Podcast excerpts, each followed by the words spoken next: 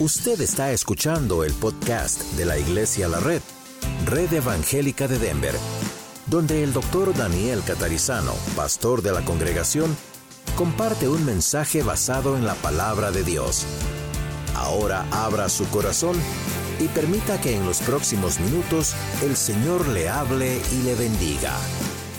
Bueno, vamos a mirar hoy un texto que es el texto más conocido de toda la Biblia.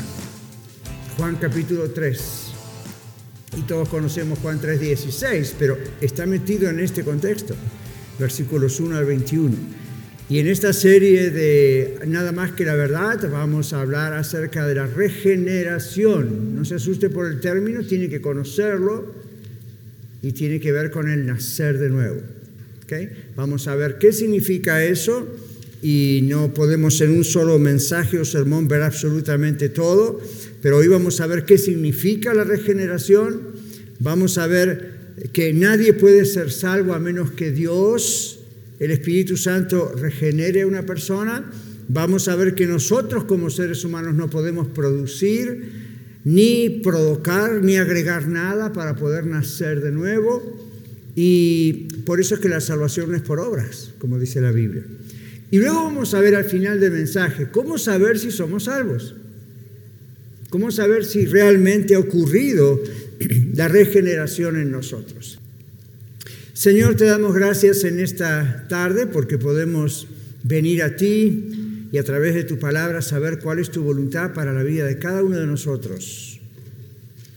Bendice tu palabra para los que estamos aquí congregados y bendice tu palabra para aquellos que por alguna ocasión muy especial tienen que ver a través del video o están en otro país y en otra ciudad y están siguiendo los mensajes. Pedimos, Señor, que tú bendigas tu palabra y la exposición de tu palabra y que tú toques los corazones. Solo tú puedes hacerlo. Gracias te damos en el nombre de Jesús. Todos decimos amén. Jesús y Nicodemo, Juan capítulo 3. ¿Quién no conoce este texto? Bueno, casi todos, ¿verdad? Conocemos este texto. Vamos a leerlo. Eh, yo lo voy leyendo, van a ver ustedes, como siempre, los textos en la pantalla, en español y en inglés. Y uh, así, you know, those of you who can read Spanish can read it in English. Okay? Muy bien. Había un hombre de los fariseos que se llamaba Nicodemo. Este era un principal entre los judíos. Este vino a Jesús de noche y le dijo, Rabí, sabemos, esto es como maestro, Sabemos que has venido de Dios como maestro porque nadie puede hacer estas señales que tú haces si no está Dios con él. Respondió Jesús y le dijo, de cierto, de cierto te digo, que el que no naciere de nuevo no puede ver el reino de Dios. En otras palabras, no puede ser salvo. Nicodemo le dijo, ¿cómo puede un hombre nacer siendo viejo? ¿Puede acaso entrar por segunda vez en el vientre de su madre y nacer? Respondió Jesús, de cierto, de cierto te digo, que el que no naciere de agua y del Espíritu, está con mayúscula, habla del Espíritu Santo, no puede entrar en el reino de Dios. Lo que es nacido de carne o de la carne, carne es. Lo que es nacido del Espíritu, Espíritu es. No te maravilles de que te dije, os es necesario nacer de nuevo. El viento sopla de donde quiere y oye su sonido, mas ni sabes de dónde viene ni a dónde va. Así es todo aquel que es nacido del Espíritu. Respondió Nicodemo y le dijo, ¿cómo puede hacerse esto? Respondió Jesús y le dijo, ¿eres tú maestro de Israel ¿Y no sabes esto?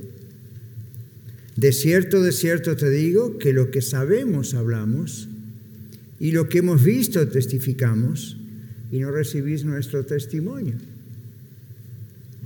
Si os he dicho cosas terrenales y no creéis, ¿cómo creeréis si os dijere las celestiales? Nadie subió al cielo, sino el que descendió del cielo el Hijo del Hombre que está en el cielo.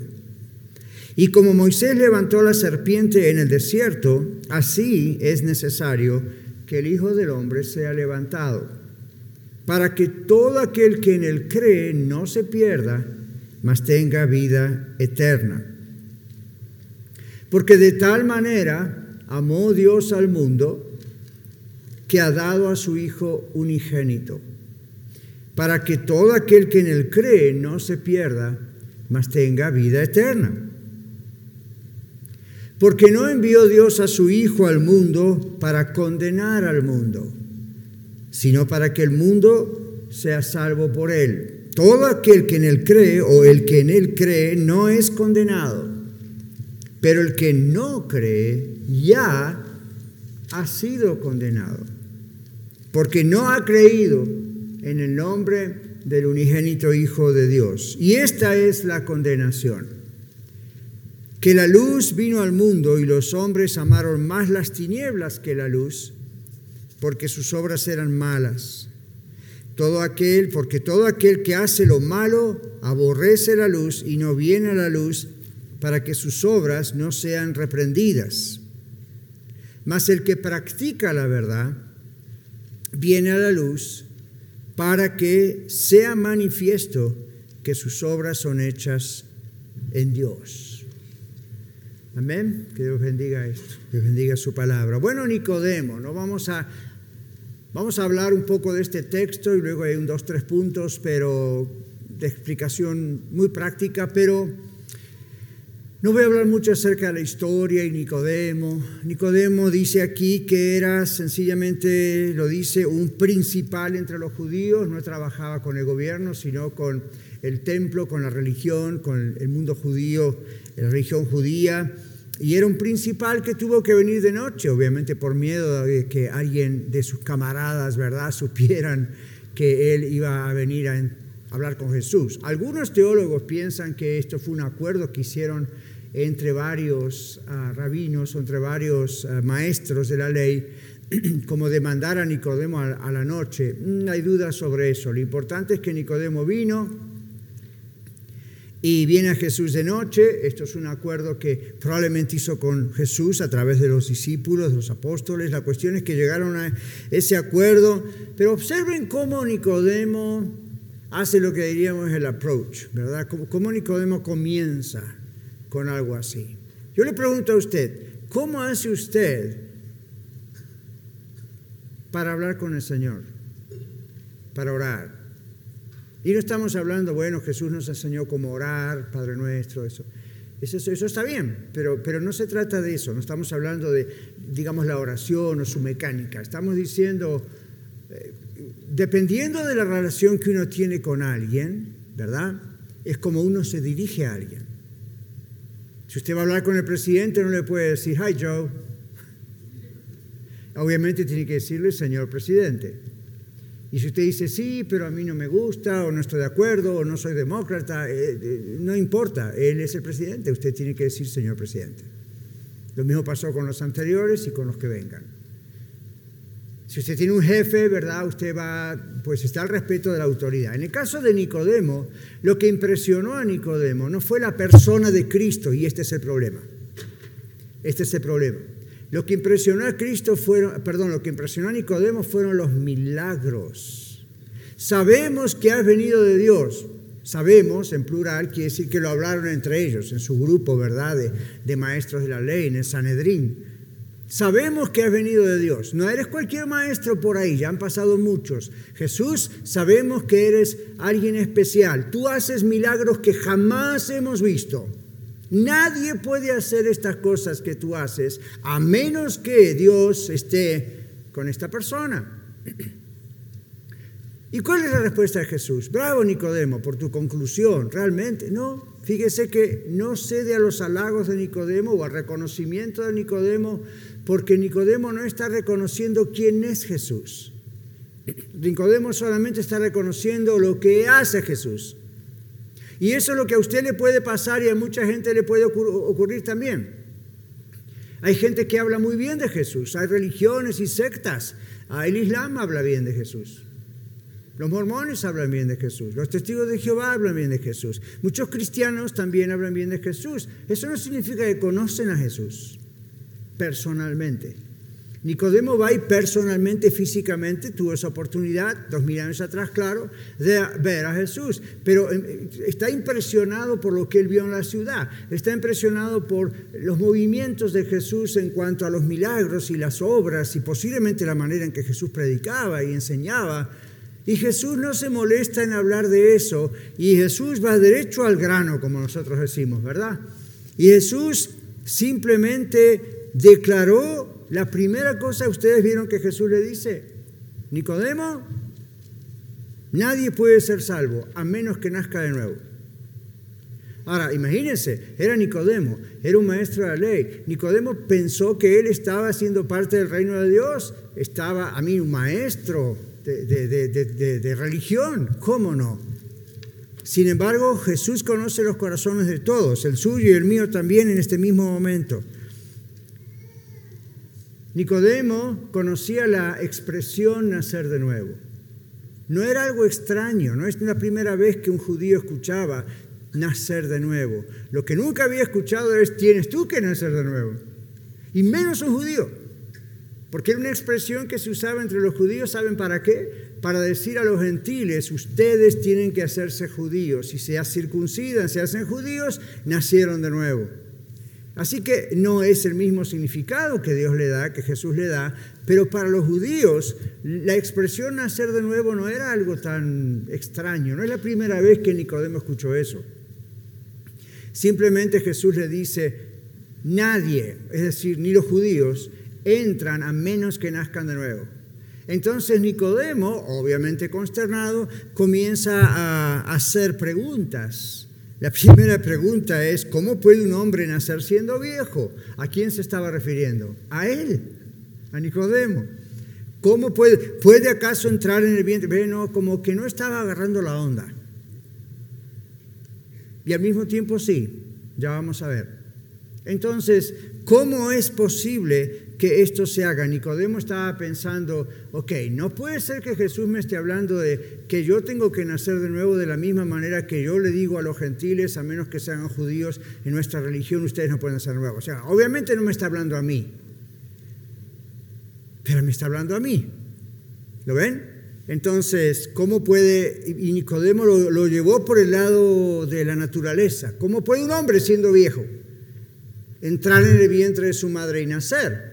Lo agarró por ese lado. Esto me recuerda lo que hizo la mujer samaritana. No lo busque ahora porque no, es, muy respetuoso estar leyendo mientras el predicador predica, ¿verdad? Preste, preste atención. Pero en Juan capítulo 4 está la mujer samaritana y la mujer samaritana cuando el Señor Jesús le dice, cuando yo te diré el agua que yo, cuando bebieres el agua que yo te daré, ¿por qué la agarra la mujer samaritana? Tú eres mayor que nuestro padre Abraham que cavó este pozo, agarró para otro lado, porque no entiende lo que le está diciendo. No, no lo aplica a su vida. Es como usted hoy acá, o los que están escuchando en el video escuchando el programa en la radio. Usted puede estar escuchando eternamente un mensaje, eternamente es una forma de decir toda su vida aquí en la tierra, y nunca aplicarlo a usted. Yo puedo escuchar un mensaje y nunca pensar que Dios me está hablando a mí. Puedo estar mirando alrededor y diciendo, aquel necesita ser salvo, aquel no debe conocer a Cristo, pero ¿y yo? Entonces Nicodemo como que se dio por excluido. Ya conozco la expresión nuevo nacimiento, tiene que ver con gente que no es judía. Cuando se hace en la religión judía les decimos ha nacido de nuevo delante de Dios. Y ahora Jesús viene y le dice otra cosa completamente diferente. Y Nicodemo no entiende. En el verso 5 ven que Jesús le dice, el que no naciere de agua y del Espíritu, Espíritu con mayúscula, Espíritu Santo, no el Espíritu humano, no puede ver el reino de Dios, Nicodemo, no puede ni entrar en el reino de Dios, mucho menos vivir en él. ¿Qué es esta expresión nacido de agua y del Espíritu? Esta es una operación de limpieza y de purificación que solamente el Espíritu, Dios, el Espíritu Santo, puede hacer. Esa es su función. La Biblia describe que es una de las funciones o roles del Espíritu Santo. Es indispensable que el Espíritu Santo haga este trabajo de renacimiento o de regeneración o de nacer de nuevo, como usted le quiera decir.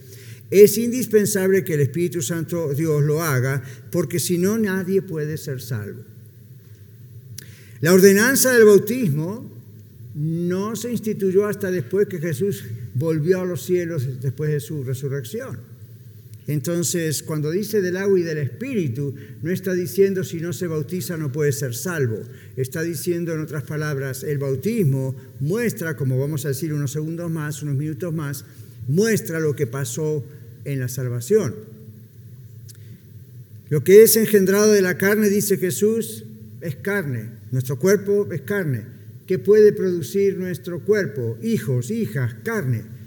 ¿Qué puede producir nuestra mente natural sin Cristo? Pensamientos que todo el mundo tiene y no siempre son buenos. Entonces aquí le dice Jesús, lo que es engendrado de la carne es carne. Lo que es engendrado nada más de una religión, eso es todo lo que es. La religión judía tenía, como estudiamos el domingo pasado, las tres formas de la ley la ley ceremonial, la ley civil y la ley moral. La ley moral es la parte que seguimos como cristianos, la otra era para específicamente una parte era para Israel y la otra era para los sacrificios y las cosas que se hacían en el tabernáculo y luego en el templo. Pero la ley universal, la ley moral, tiene que ver con el carácter de Dios. Y Dios nos dice que debemos obedecerle y ser como Él. Por supuesto, en la medida en que nos da, porque nosotros nunca vamos a ser dioses ni semidioses. Entonces aquí está diciendo, eh, la, vida espiritual, la vida para entrar en el reino de Cristo, no, no, no va, un ser humano no lo puede lograr.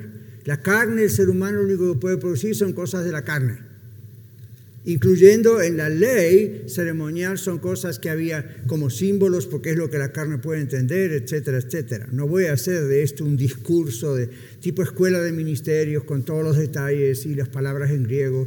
Simplemente les digo esto en esta parte. La Biblia dice en palabras del Señor Jesús que nosotros no podemos producir nuestra propia salvación. Dice aquí, el Espíritu es el que lo hace. Entonces dice, el Espíritu produce cosas del Espíritu. Lo que es nacido de la carne es carne, lo que es nacido del Espíritu Santo, Espíritu es. Entonces en el verso 7 le dice, mire qué sorpresa para un doctor de la ley de Dios allá en Israel. No te maravilles, Nicodemo, de que te dije, os es necesario nacer de nuevo. El viento sopla de donde quiere y oye su sonido, mas ni sabes de dónde viene ni a dónde va. Así es todo aquel que es nacido del Espíritu Santo. Es un misterio cuando eso ocurre. Pasa que siempre confundimos el momento de nacer de nuevo con el momento de nuestra conversión, con el momento de nuestra salvación, con cuando pasamos al frente o vamos al bautisterio, levantamos la mano. ¿Verdad que lo tenemos muy mezclado? En parte esta serie es para ir aclarando esto domingo tras domingo, a ver cómo es que Dios está trabajando en nuestras vidas de acuerdo a lo que dice la palabra de Dios. Entonces aquí dice lo que es de agua y del Espíritu es una operación de limpieza y purificación, es un misterio de Dios, del Espíritu Santo. Pero es indispensable que ocurra o usted no puede ser salvo, yo tampoco. Salvo del infierno, por supuesto. La ordenanza del bautismo, como les dije, no se instituyó hasta más adelante cuando Jesús ya ascendió a los cielos.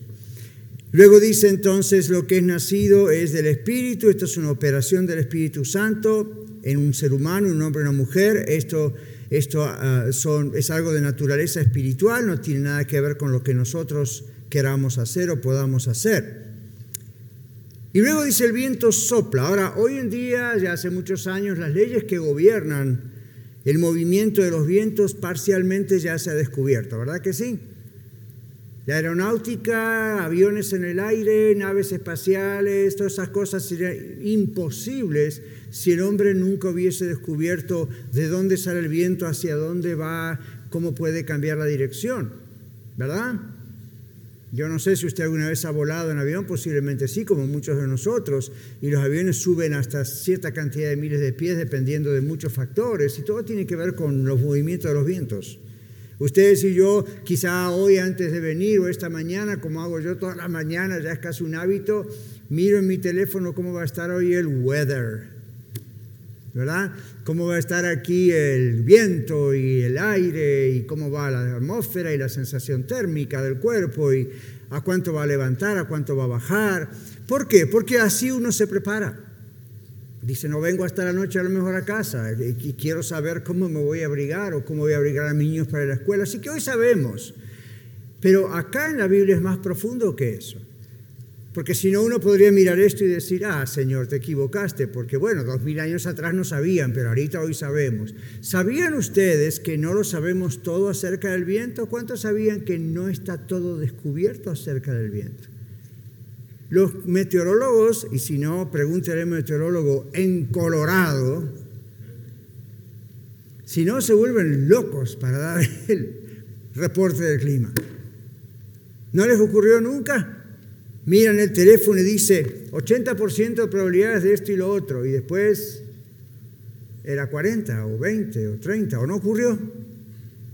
Entonces usted dice, no saben nada, saben muchísimo y tienen las computadoras más avanzadas del mundo para saber el clima, sin embargo siempre se llevan algunas sorpresas. Siempre se llevan algunas sorpresas. Los aviones tienen computadores hoy mucho más modernas que antes. Y tienen ahí los mapas, y yo los he visto en vivo y en directo, y tienen ahí los mapas y dicen, entonces los aviones con las torres de control y los aeropuertos, y no, es una cosa muy sofisticada para decir, vamos a evitar pasar por esa tormenta, vamos a evitar pasar por eso, a menos que ocurra algo que se llama turbulencia de aire claro. ¿Y qué es la turbulencia de aire claro? No capta la computadora nada.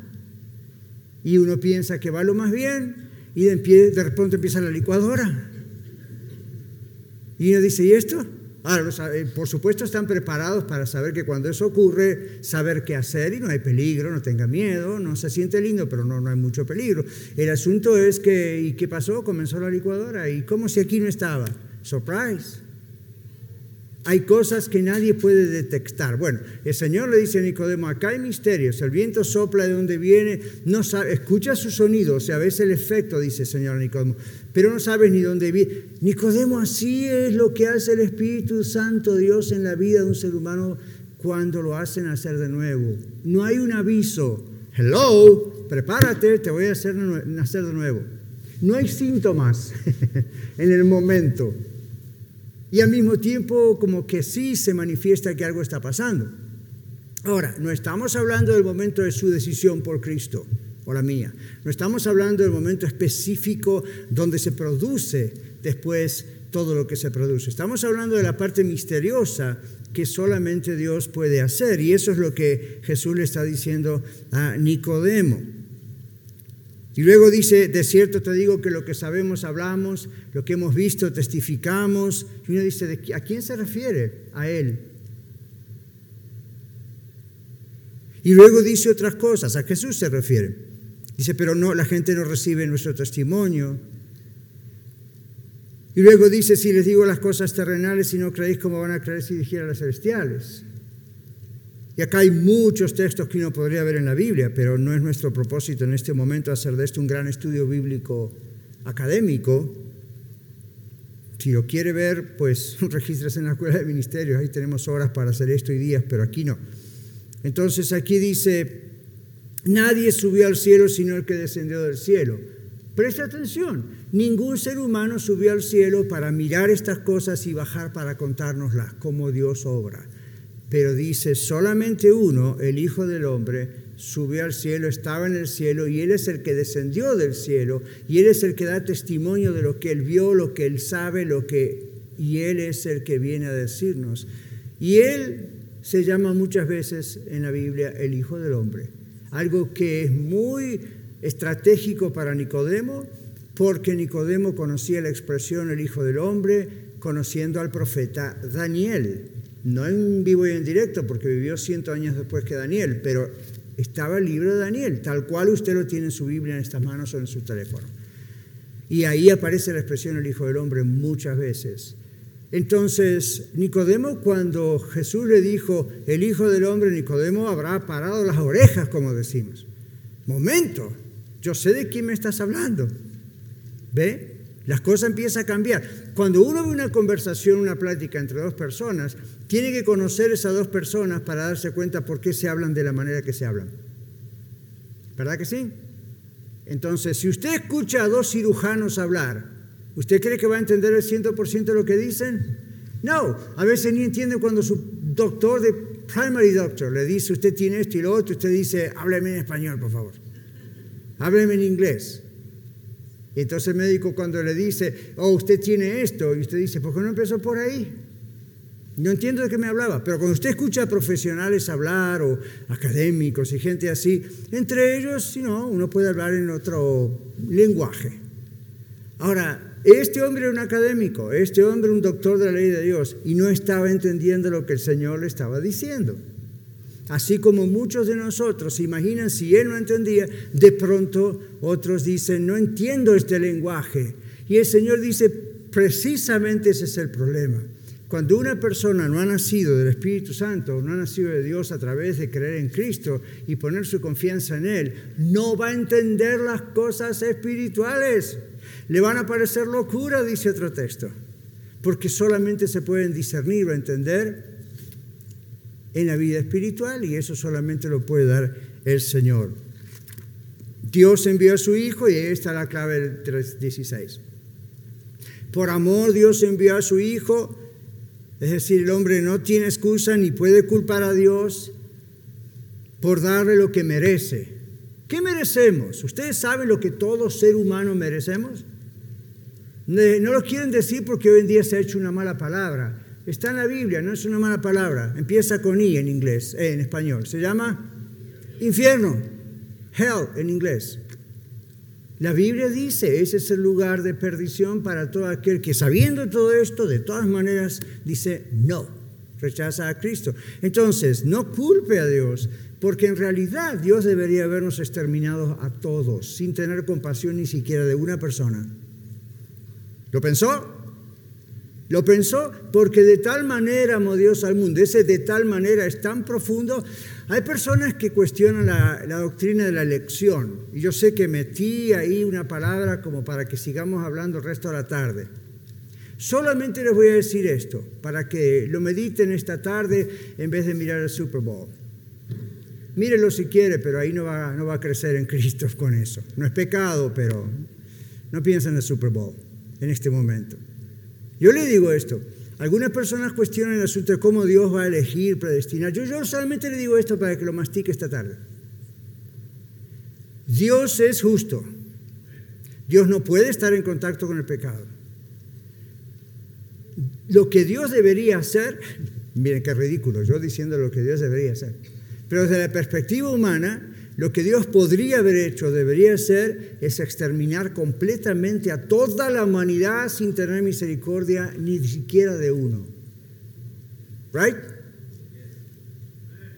Eso es lo que Dios tendría que haber hecho en nuestra mentalidad. Es lo que haría un juez, es lo que haría un rey en la época de, los, de las monarquías activas. A cortar cabeza, fuera con todo. Desobedecieron, afuera con todo. Así que cuando usted escucha lo de la elección y se vuelve un poco loco pensando cómo está eso, no puede ser cierto, piense en esto. Dios tendría que haber exterminado a todos. Es una increíble misericordia de parte de Dios que en vez de exterminar la humanidad, por amor envía a su Hijo para que por lo menos algunos sean salvos. Esos algunos son millones y millones y millones, pero en lo que es toda la humanidad en la historia, la Biblia dice, muchos son llamados, pocos son escogidos. Entrad por la puerta estrecha, porque amplia es la puerta que lleva a la perdición y muchos entran por ella, pero por la puerta estrecha son pocos los que la hallan. Jesús dijo, yo soy la puerta, el que por mí entrare será salvo. Entonces sabemos que Jesús murió, pero no todos van a ser salvos, no todos van a aceptarle. Y luego termina diciendo el que practica la verdad viene a la luz. ¿Qué está diciendo allí? Esta es la persona que no solo entiende, sino que practica la verdad, le atrae el Señor. ¿Cuántos de ustedes como yo tenemos familiares que aún están perdidos, no conocen a Cristo? Levanten la mano, quiero ver. Prácticamente el 99% de nosotros. Y amigos, ahí hay que levantar las dos manos. Compañeros de trabajo, ahí vamos con las manos, el pie, todo el mundo tiene. Y uno piensa, ok, vamos a seguir orando por ellos. ¿Cómo saber si algo puede pasar? Es muy complicado, porque a veces hasta el criminal más grande de repente entrega su vida a Cristo. Pero por lo general, observe si la persona siente por lo menos curiosidad acerca de Dios. Siente, está equivocada, equivocado, pero hay como una especie de curiosidad y atracción y va a empezar posiblemente como Nicodemo. Los milagros, las obras, las cosas que me enteré, el testimonio suyo, mi testimonio, y dice, algo pasa, esta persona es diferente. Que... Mm". Ahora, hay gente que mira todo eso y se burla y dice, esto no es cierto, esto es falso. ¿Recuerdan ustedes ese grupo de fariseos que se encontró con el Señor Jesús y le dijeron que estaba endemoniado y que los milagros los estaba haciendo por el poder de Belcebú, el príncipe de los demonios? ¿Recuerdan eso? Ese es el pecado imperdonable. Entonces, ¿por qué esa gente que conocía la Biblia del Antiguo Testamento y conocía bien la ley de Dios, no vio quién era Jesús si habían estudiado de él hasta el cansancio? Nosotros para decir, you know, ¿qué dice Isaías 53 o 55 o qué dice Ezequiel o Daniel? Tenemos que ir a la Biblia y decir, vamos a ver, porque no nos acordamos. Ellos lo sabían de memoria y sin embargo, cuando vino el Mesías, no lo reconocieron. Qué extraño, ¿no? Entonces, ah, bueno, el que practica la verdad es la persona que es atraída por el Señor, llega al Señor, es salva y esta persona entiende la verdad y la practica porque ha nacido de nuevo y el Señor Jesucristo es su delicia. De otra manera, no puede. Por eso el Señor Jesús dice en Mateo 7, 22, no todo el que me dice Señor, Señor, no todo el que es religioso, el que me canta, el que hace esto, entrará en el reino de los cielos, sino el que hace la voluntad de mi Padre que está en los cielos. ¿Y qué dice el siguiente versículo? En aquel día muchos me dirán, ¿cuál es aquel día? El día del juicio. Muchos me dirán, Señor, Señor, tú sabes, en tu nombre hicimos milagros, en tu nombre echamos fuera demonios, en tu nombre hicimos esto y lo otro. Y Jesús les va a decir, aléjense de mí, apártense de mí, yo a ustedes no los conozco. En el griego la idea es, nunca los conocí. No es que no sabe quiénes son, Él los creó pero no los conozco, no, nunca ha habido una relación personal conmigo, ustedes nunca nacieron de nuevo, ustedes siempre rechazaron el mensaje, aun cuando lo predicaron o hicieron lo que hicieron. Es peligroso, ¿verdad? Entonces, ah, ¿qué significa la regeneración? Si es tan complicado y prácticamente es imposible, es que es imposible para usted y para mí producir la regeneración, producir el nacer de nuevo espiritualmente. Entonces, ¿qué significa? Bueno, usemos un principio que se usa en filosofía. Yo sé que la filosofía tiene sus cosas buenas y malas, pero usemos algo más o menos bueno. Ahí, como en física y en otras ciencias, se habla de causa y efecto. ¿Han oído hablar de eso, verdad? Causa y efecto. Para que un efecto ocurra, tiene que haber una causa. La causa es lo que lo origina. Ok, tomemos eso, aunque es muy helenista, es muy, muy de la mentalidad occidental griega, pero tomémoslo porque nos puede ayudar. Usando ese principio de la filosofía, podemos decir que la regeneración es la causa que produce la conversión, que es el efecto. No podemos convertirnos a Cristo a menos que el Espíritu Santo primero haya tocado nuestras vidas. Es un misterio, pastor, por supuesto. ¿Qué nos llama la atención de que sea un misterio si el que lo está haciendo es Dios? ¿O usted cree que Dios tiene la obligación de mandarnos una declaración jurada con todos los detalles de lo que va a hacer? A ver si aprobamos nosotros. No, Dios sigue siendo Dios. Y para los que somos salvos, redimidos por Él, por la sangre de Jesús, cuando lleguemos al cielo, la eternidad nos va a alcanzar en seguir aprendiendo y aprendiendo, porque Dios es infinito en su sabiduría, en su presencia, en todo, su poder. Ahora, otra vez, usando este principio de la filosofía, hay una causa, hay un efecto, la regeneración, la acción de Dios, aún antes de nuestra conversión, es la causa. Y el efecto es, wow, la persona nace de nuevo, se convierte a Cristo. ¿Qué tiempo hay entre una cosa y la otra? Nadie sabe. Nosotros solamente como seres humanos podemos ver el cambio, el efecto, pero nadie sabe. Nosotros, eh, Dios mira el corazón de una persona, los seres humanos que estamos alrededor de esa persona, solo podemos ver los frutos de lo que hay en ese corazón, pero no el corazón. ¿Acaso alguno de ustedes está frente a otra persona y le puede decir, yo sé lo que hay en tu corazón. Ridículo, usted nunca, nunca va a saber lo que hay en el corazón. Pero usted puede saber hasta cierto punto lo que hay en su corazón o el corazón de otra persona, como viendo a la persona, hablar, actuar, conducirse. Y no solamente una vez o en el contexto de una iglesia, siempre, en cualquier lugar. Usted lo sabe cuando hay, la persona está bajo crisis. Lo sabe cuando la persona está bajo violencia, lo sabe cuando la persona la ofenden, lo sabe cuando... Y eso le pasa a usted. ¿Por qué no hay la misma reacción? ¿Qué pasó? Ahí algo pasó. ¿Qué pasó? Esa persona nació de nuevo. Solo Dios puede hacer ese cambio. La psicología no lo puede hacer. La psicoterapia no lo puede hacer. Se lo digo porque ya sabe quién soy. No lo puede hacer. Solamente Dios lo puede hacer.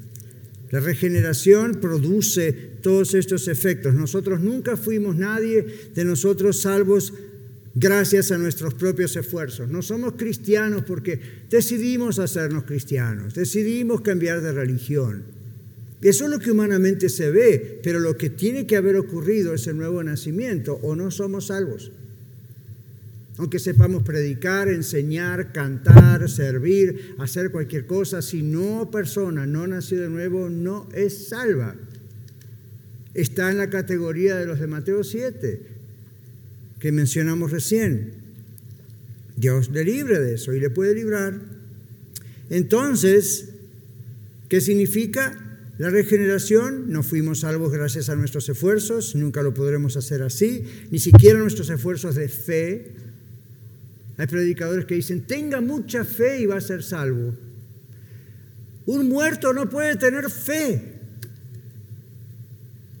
Estaba leyendo una ilustración en la semana preparando este mensaje y me reía con un teólogo que dice, hablarle de, hablarle de las cosas espirituales y la vida con Dios a una persona que no nació de nuevo, que no es de Cristo, es como hablarle a un féretro, es como hablarle a un muerto y platicarle acerca de estas cosas o vestirlo con buenas vestiduras. El muerto está muerto, no está allí.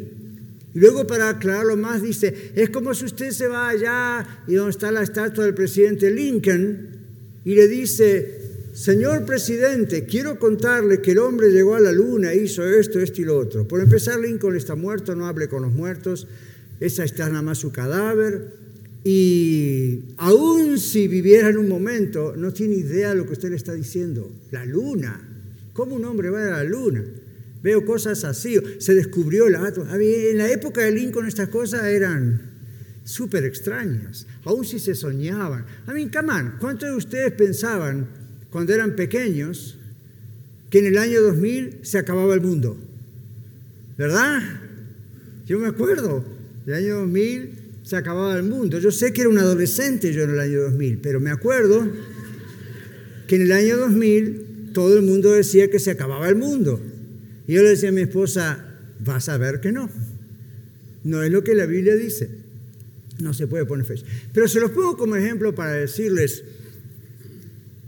a veces creemos los humanos que sabemos más de lo que sabemos, número uno. Y número dos es, usted no le puede decir a alguien del pasado lo que va a pasar en el futuro. Y si usted pudiera volver al pasado, la persona al futuro, le diría, usted está loco. No hay forma de que el hombre llegue a la luna. Sin embargo, llegamos y llamamos varias veces.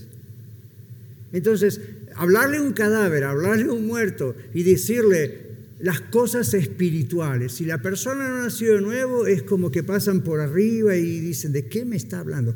Por eso cuando usted le habla a sus familiares o amigos que todavía están perdidos, que no conocen al Señor y que Dios está haciendo su obra, lo miran y le dice, usted está bien loco. Y si le dice, pero mira lo que Dios hizo en mi vida, ah, eso es una ilusión. Pero Dios me sanó. No, no, no debe ser cierto. A mí, ¿qué más le voy a mostrar? Entonces, no pierda su tiempo.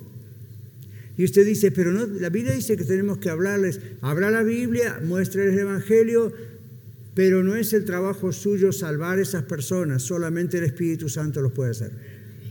Así que si usted dice, no quiero hablar en las calles, no quiero hablar con mi familia, esto, el otro, usted tiene ese miedo porque cree, usted cree que usted los va a salvar con sus muchos argumentos.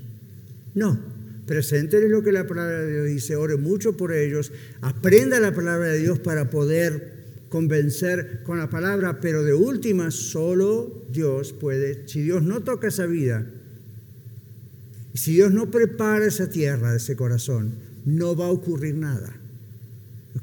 Entonces, la regeneración es un misterio. Vamos a ver varios textos, como lo estamos haciendo muchos domingos. Colosenses capítulo 3, van a aparecer en la pantalla en los dos idiomas. Colosenses 3.1 dice, si puedes haber resucitado con Cristo, buscad las cosas de arriba. Esto está a los cristianos ahora, ¿verdad? Que ya han nacido nuevo, como muchos de ustedes y yo.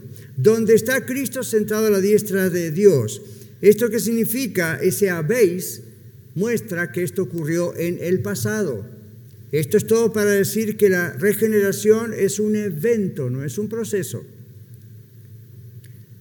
Nuestra santificación, la conversión, estas cosas, ustedes ven, ¿no es cierto? Que cómo vamos creciendo, pero el acto del nuevo nacimiento ocurre una vez. Yo le pregunto a usted, ¿cuántas veces nació físicamente? ¿Se acuerda cuando nació? ¿Tenía cerebro? No se acuerda, ¿verdad? Piensa en eso. Pero sabe que nació. Aunque hoy en día hay algunas personas que ya tienen el cerebro como yo pienso del otro, no sé para qué lado se le fue. Y ya dicen, no, no existo, es una ilusión. Hay cosas físicas que podríamos hacer con ellos para asegurarles que sí existen. Pero usted sabe que nació, aunque no recuerda que nació.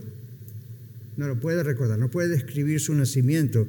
Pero algo ocurrió en el pasado y fue una sola vez. Usted salió del vientre de su madre y nació. Yo también. Acá la palabra veis dice, hemos nacido en Cristo una sola vez. ¿Ok? Entonces eso es un evento. Segunda Corintios 5, 17 nos dice, de modo que si alguno está en Cristo, nueva creación o criatura es. Las cosas viejas pasaron, la vida vieja pasó. Ahora delante de Dios todo es hecho nuevo.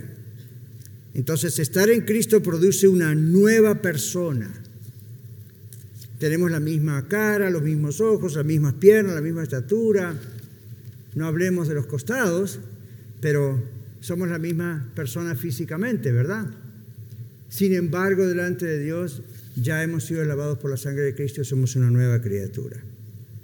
Entonces, ah, ok, estar en Cristo produce delante de Dios haber nacido de Dios, por eso estamos en Cristo. Después tenemos otro punto que dice que solo Dios puede regenerar a una persona.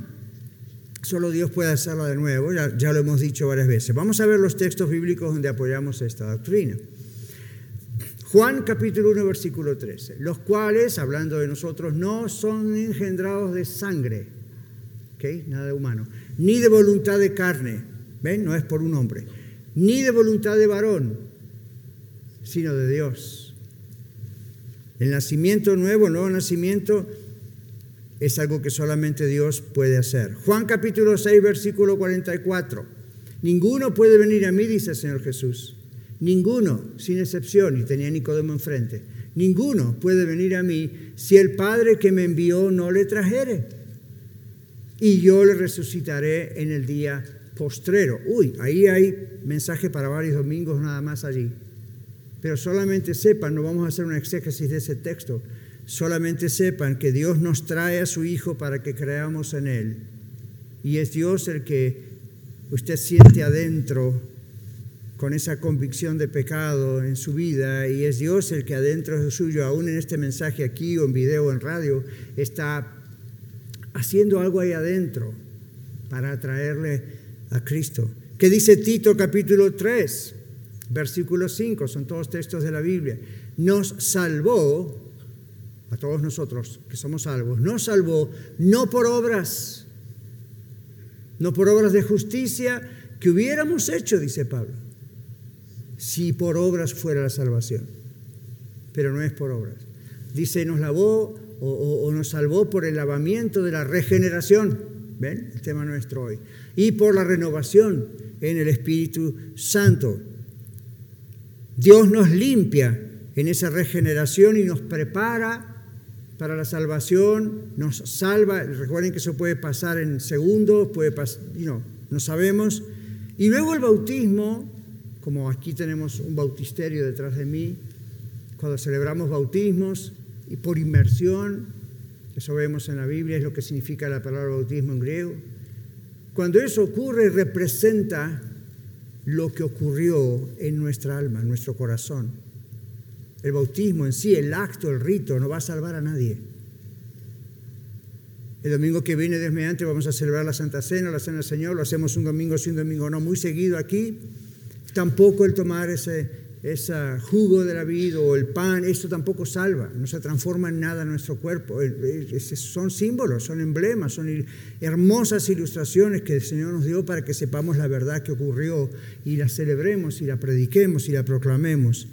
Primera de Pedro capítulo 1 versículo 3 sigue diciéndonos que solo Dios puede regenerar a una persona. Bendito el Dios y Padre de nuestro Señor Jesucristo, que según su grande misericordia nos hizo renacer, ahí está otra vez, el nuevo nacimiento, para una esperanza viva. Ve, no es una cosa loca ni muerta, es una esperanza viva. Por la, y la esperanza es la salvación. Por la resurrección de Jesucristo de los muertos Cristo pagó nuestra deuda, está diciendo este texto. Cuando murió en la cruz, pagó por sus pecados, los de usted, los míos, Él nunca pecó. Y al vencer el pecado y la muerte, Jesús hizo posible nuestra salvación. Pero escuche, la resurrección de Jesús probó que Él podía perdonar nuestros pecados. La resurrección de Jesucristo probó que Él podía quitar nuestro pecado. La resurrección de Jesucristo probó que Él era quien dijo quién Él era, el Mesías prometido. La resurrección de Jesucristo probó que ni la muerte lo podía retener. La resurrección de Jesucristo probó que ni Satanás lo podía retener. Gracias a todo eso es que usted y yo somos salvos. Si Jesús hubiera muerto para pagar por nuestros pecados en nuestro lugar, pero hubiese quedado en la tumba, no hubiese sido el que dijo que era y que las profecías decían que vendría. Nicodemo se hubiese equivocado o hubiese dicho, ven, yo dije que venía de Dios, pero obviamente no, porque no venció la muerte. Y la muerte es la paga del pecado, no la pudo vencer. Pero Jesucristo se levantó de los muertos. Y cuando usted cree en Cristo, si usted no cree que Jesucristo, usted no puede ser salvo. Aunque le prediquemos hasta el cansancio, hasta las puertas de su propia tumba, si usted no cree que Jesucristo se levantó entre los muertos venciendo todo esto, usted no puede ser salvo. Y usted dice, pero yo conozco familiares que creen en la crucifixión y están agradecidos de que Dios, pero no creen que Jesús resucitó. Según la Biblia no pueden ser salvos. Porque están creyendo en un Jesús que no es el de la Biblia, es un invento de alguien. La Biblia dice que Jesucristo resucitó y por eso somos salvos. Su sacrificio en la cruz y su resurrección. Primera de Pedro capítulo 1 versículo 23. Solo Dios puede producir el nuevo nacimiento en una persona. Nosotros no podemos, como dije, provocar, producir ni agregar nada para poder nacer de nuevo. ¿Qué dice? La Biblia dice, siendo renacidos no de simiente o semilla eh, corruptible, que se pudre, que se termina, sino de incorruptible, por la palabra de Dios que vive y permanece para siempre. Solo Dios puede producir el nuevo nacimiento en una persona, nosotros no podemos hacerlo. Último punto aquí es cómo saber si somos salvos, cómo saber si Dios nos ha regenerado, si ha producido nuevo nacimiento. Usted dirá, pastor, no, es que yo desde que vengo a esta iglesia o voy a la iglesia donde voy, ah, mi vida cambió. Y no, antes fumaba, ahora no fumo. Good, bien por usted. Antes bebía, ahora no bebo. Bien, good por usted. Muy bien. ¿Uno sabía acaso que gente no cristiana hace lo mismo a veces? ¿Cuántos de ustedes saben que yo conozco gente que dejó de fumar, dejó de beber y nunca aceptó a Cristo? Entonces, ¿qué le ocurrió? Lo que estoy queriendo decir es, no se fíe en ese tipo de cambios que son muy buenos y que obviamente si alguien ha nacido de nuevo y es de Cristo, eso se va a ver también. Pero hay mucho más profundo que eso. La regeneración se conoce por sus efectos. En primer lugar, el arrepentimiento. Una persona que no es tocada por Dios no tiene la capacidad natural de arrepentirse. La capacidad natural del ser humano, ¿sabe cuál es? Por cuanto todos pecamos, estamos echados de la presencia de Dios. Entonces, ¿cuál es la capacidad natural? No quiero saber nada con Dios. Aunque me hayan enseñado desde baby que Dios existe, pero no, no, hasta ahí, no quiero, como Nicodemo, bravo por tus obras, sabemos que algo especial tienes tú, pero hasta ahí. Entonces no puedes ser salvo. Pero el arrepentimiento, otra cosa que da el mismo Dios es la fe para creer. Es Dios el que toca el corazón de una persona para mostrarle que es pecadora. ¿Se acuerda el texto que dice? El Espíritu Santo dijo que Jesús vendría para convencer al mundo de pecado, justicia, juicio. Es el rol de Dios el Espíritu Santo. Pero es Él el que pone también la fe para que podamos creer en que quién es Cristo. No solo lo que hizo, pero quién es Cristo y lo que Él hizo, claro. Entonces, la regeneración se conoce por los efectos. La persona se ha arrepentido ha tenido fe, su fe en Cristo Jesús, que solamente le puede salvar a través de la cruz y la resurrección. La justificación, que vamos a hablar de todos estos temas los próximos domingos, que es un acto legal que se produce en el momento de, ah, de recibir la salvación. La conversión, la santificación e inclusive la glorificación. Cuando Jesucristo venga, dice los muertos en Cristo resucitarán primero, los que hayamos quedado seremos transformados, nuestro cuerpo para estar para siempre con el Señor. Todo eso se produce solamente si uno es regenerado, ¿okay? si uno es nacido de nuevo. ¿De acuerdo? Muy bien. Luego vamos a mirar textos porque ¿cómo saber que Dios nos ha salvado? ¿Cómo saber que Dios nos ha regenerado?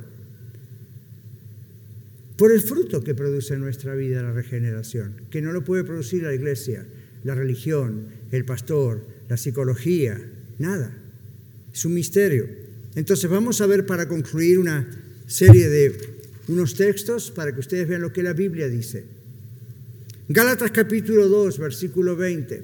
Con Cristo, dice Pablo, con Cristo estoy juntamente crucificado. Obviamente Cristo había muerto varios años antes, ya estaba en el cielo otra vez y Pablo estaba vivo diciendo esto. ¿Qué está diciendo Pablo? Pablo está diciendo, nuestro viejo yo murió y ahora vive Cristo en mí, me doy cuenta. Su espíritu está en mí, Él es el que hace el nuevo nacimiento y el que hace los cambios. Con Cristo estoy juntamente crucificado, ya no vivo yo, más vive Cristo en mí. Y dice Pablo, lo que ahora vivo en la carne, en este cuerpo físico, lo vivo en la confianza que he puesto en Cristo, en la fe del Hijo de Dios, el cual me amó y se entregó a sí mismo por mí. Que dice Primera de Juan, capítulo 2, versículo 29. Este es otro efecto. Como sabemos que nacimos de nuevo, nuestra justicia, nuestras decisiones, nuestra conducta, cómo vemos a otro refleja que Cristo vive en nosotros. Primera Juan 2.29, si sabéis que Él es justo, hablando de Dios, hablando de Jesús, sepan también que todo el que hace justicia es nacido de Dios. Esto es para algunos de sus amigos o familiares, o usted que está viendo o escuchando o presenciando aquí el mensaje, y usted dice, yo soy bueno, no soy tan malo. Dios va a tener que, no, Dios algo, no, no, no, no robo, no hurto, o, lo mismo, no, no asesino. No, soy tan malo, pastor. Todos somos malos delante de Dios en ese aspecto, aunque no hayamos hecho nada. Nuestra naturaleza es así, mala. Dios nos creó bien, pero el pecado hizo que tengamos esta separación de Dios. Entonces, 1 Juan 2.29 que dice, Él es justo. Todo el que hace justicia, hace justicia es justo porque ha nacido de Él. Si no, no lo podría hacer. Primera de Juan 3, 9 y 10 nos dice que no practicamos el pecado como un estilo de vida. Si uno ha nacido de nuevo, mire, no puede dormir si todavía hay algo pendiente, que sabe que de acuerdo a la palabra de Dios es pecado. Entonces dice, todo aquel que es nacido de Dios no practica el pecado, porque la simiente o la semilla de Dios permanece en él. Y escuche esto, no puede pecar. No quiere decir que nunca va a pecar, pero está hablando de un estilo de vida. No puede pecar porque es nacido de Dios. lo que es nacido de Dios no, no puede pecar. En esto se manifiestan los hijos de Dios. Aquí sabe usted también si, si es salvo o no. Y los hijos del diablo. Ouch. Esto está hablando Dios. A esto se manifiestan los hijos de Dios y los hijos del diablo. Todo aquel que no hace justicia y que no ama a su hermano, no es de Dios. Y hay un punto. Ahora, la confusión acá es que para usted y para mí el amor son feelings, son sentimientos, son emociones, no necesariamente para Dios.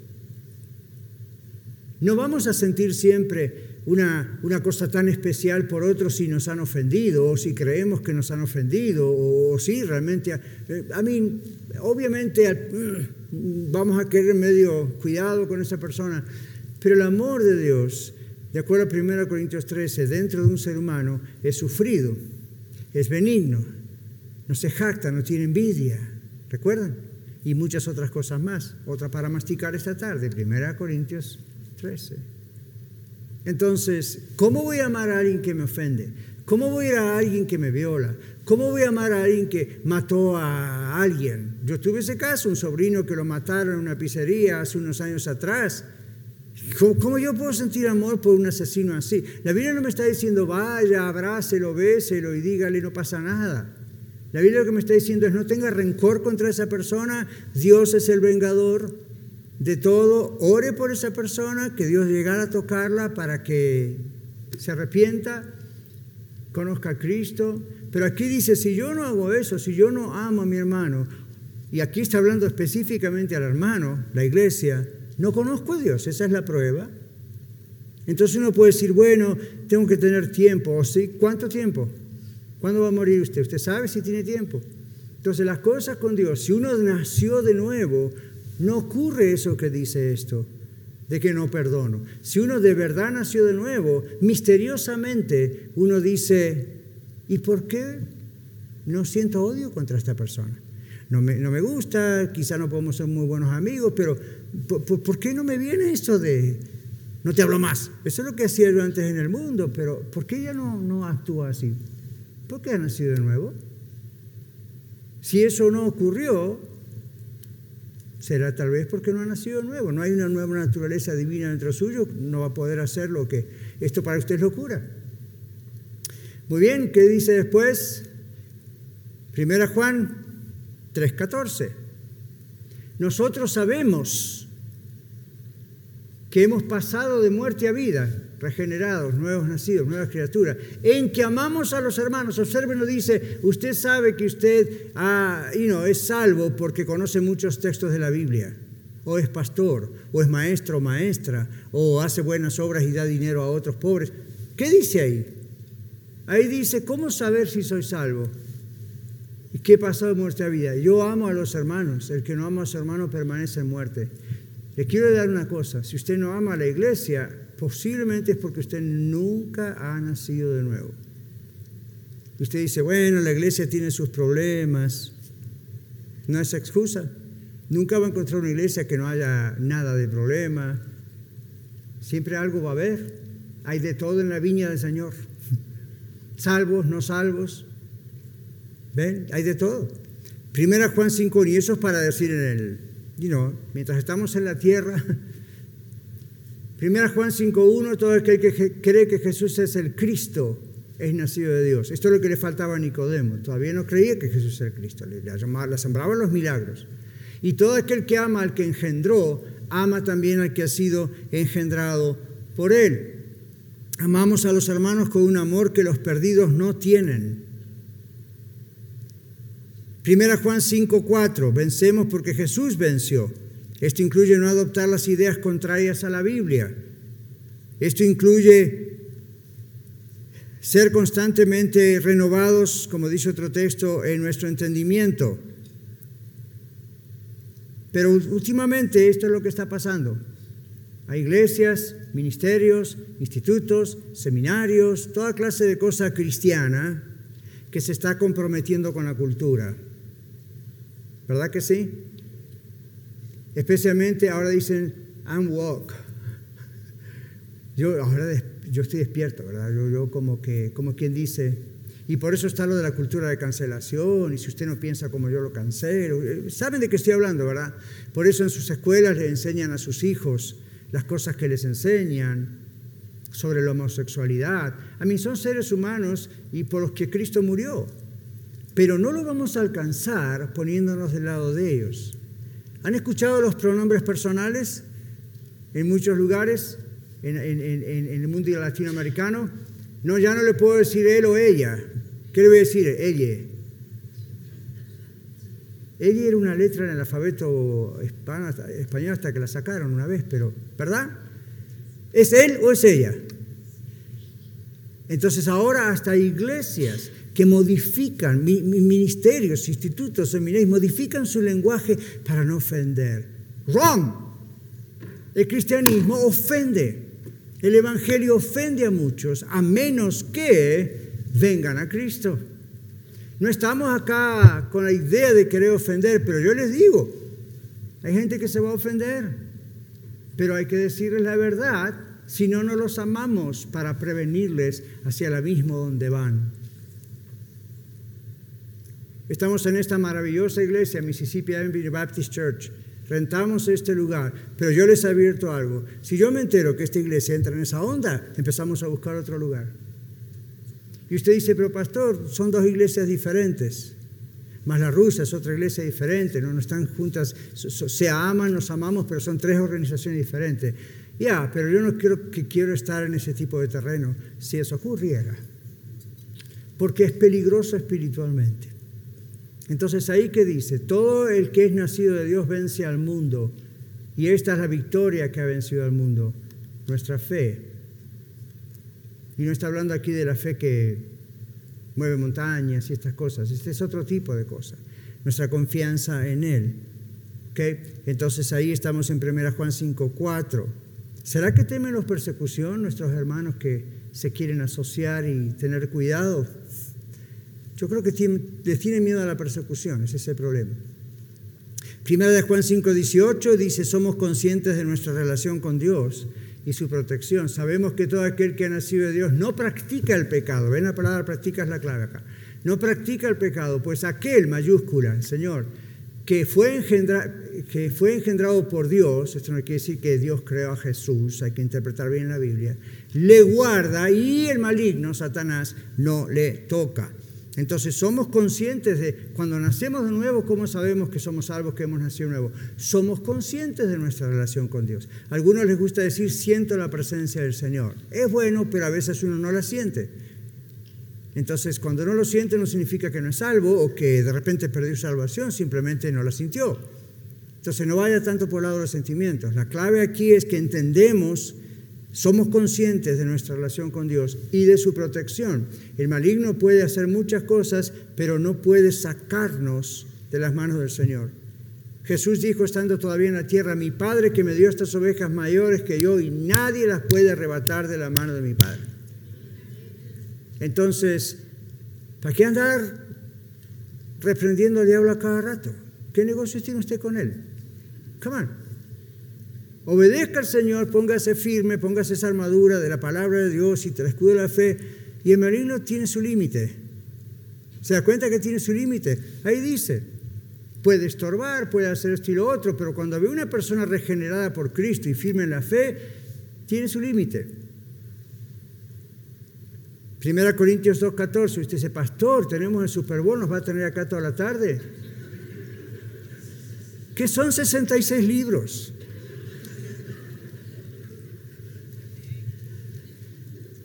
Primera Corintios 2.14. A mí, come on, usted viene acá estas dos, tres horas, toda una semana tiene.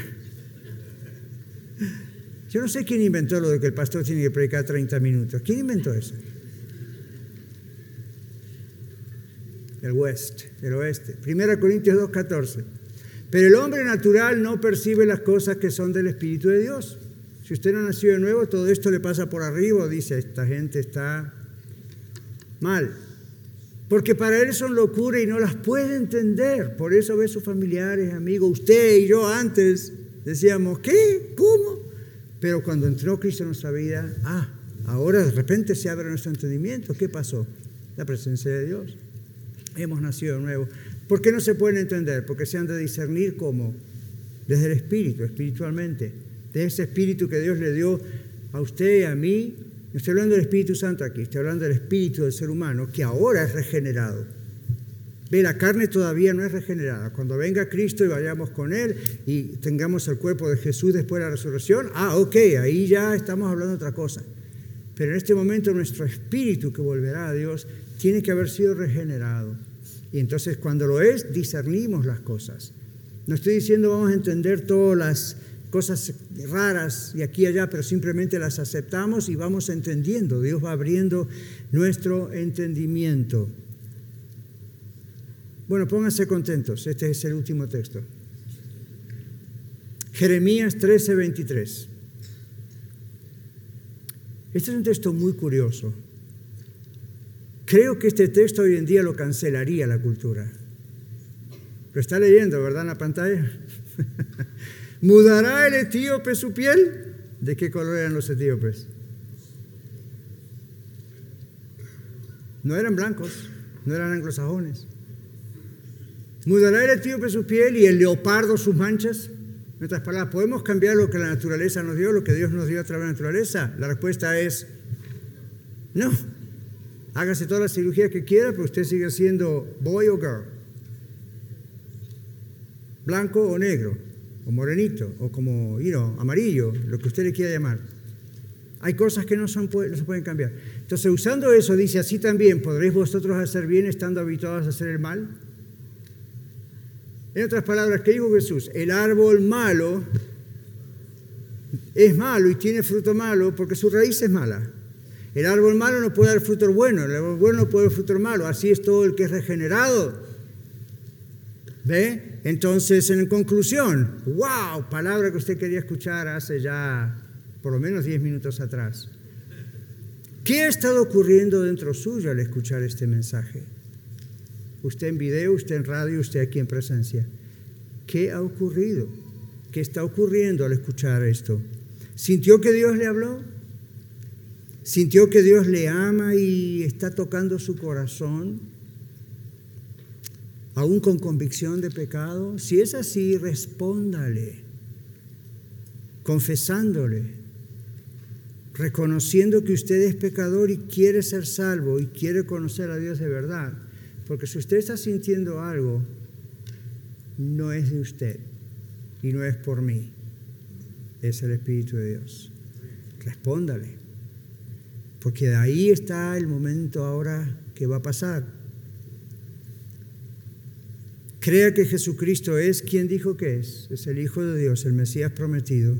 Crea en el sacrificio que Jesús hizo en la cruz, entregándose y pagando por usted, por mí, por nuestros pecados.